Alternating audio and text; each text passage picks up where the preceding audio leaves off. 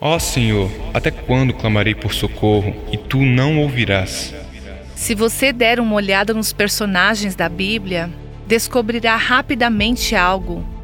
Muitos deles fizeram perguntas honestas a Deus. Porque me fazes ver a iniquidade. Veja o profeta Abacuque, por exemplo. Seu livro começa com uma série de perguntas. E por que olhas para o lado errado? Às vezes, em nosso mundo cristão, agimos como se fazer perguntas fosse algo errado, mas a verdade é que todas nós as temos. Você faria o que Abacuque fez? Leve suas perguntas honestas diante de Deus. Ele não vai necessariamente responder a cada uma delas. Se você soubesse todas as respostas, não precisaria de Deus mas ele se revelará a você de maneiras incríveis.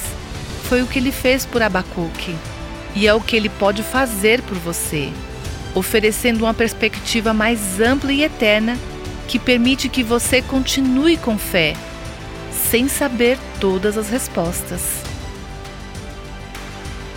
Você ouviu Buscando a Deus com a Viva Nossos Corações.